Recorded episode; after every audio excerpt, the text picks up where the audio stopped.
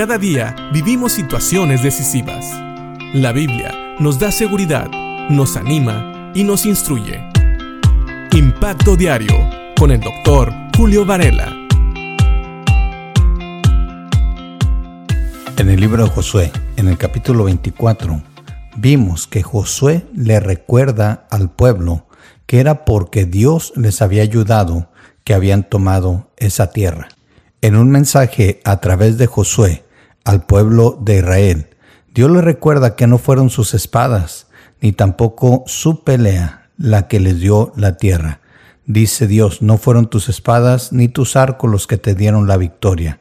Yo te di la tierra que no habías trabajado y ciudades que no construiste. Este es un buen recordatorio de que las victorias que tenemos en nuestra vida vienen de parte de Dios y no por lo que nosotros hacemos o no hacemos. Y por eso le recuerda también Dios al pueblo de Israel a través de Josué.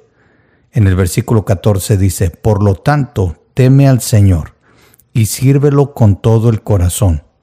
Echa fuera para siempre los ídolos que tus antepasados adoraron cuando vivían del otro lado del río Éufrates y en Egipto. Sirve únicamente al Señor. Pero si te niegas a servir al Señor, elige hoy mismo a quién servirás.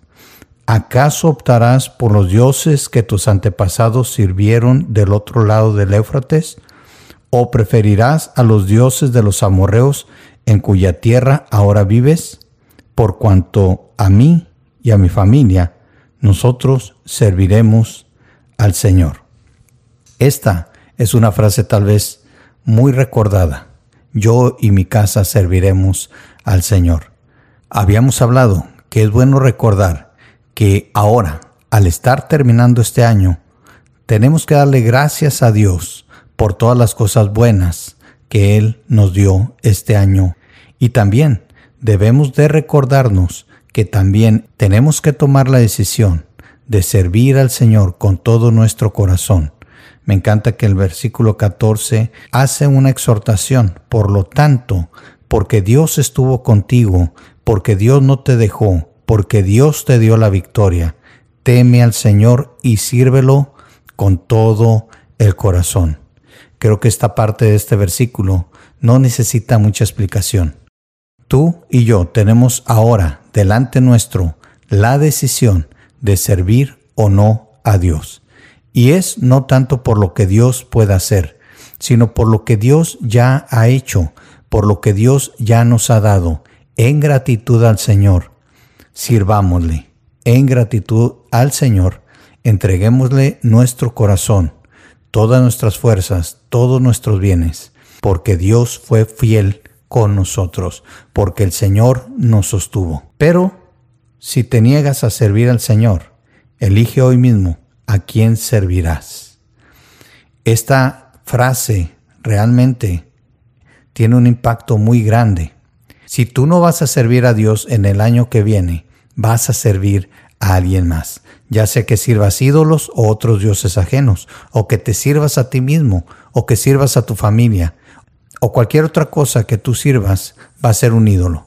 Si no sirves a Dios, recuerda, vas a estar sirviendo a algo o a alguien más, pero eso va a ser un ídolo. Así que decide hoy. Y como Josué, espero que tú también digas, pero en cuanto a mí y a mi familia, nosotros serviremos al Señor.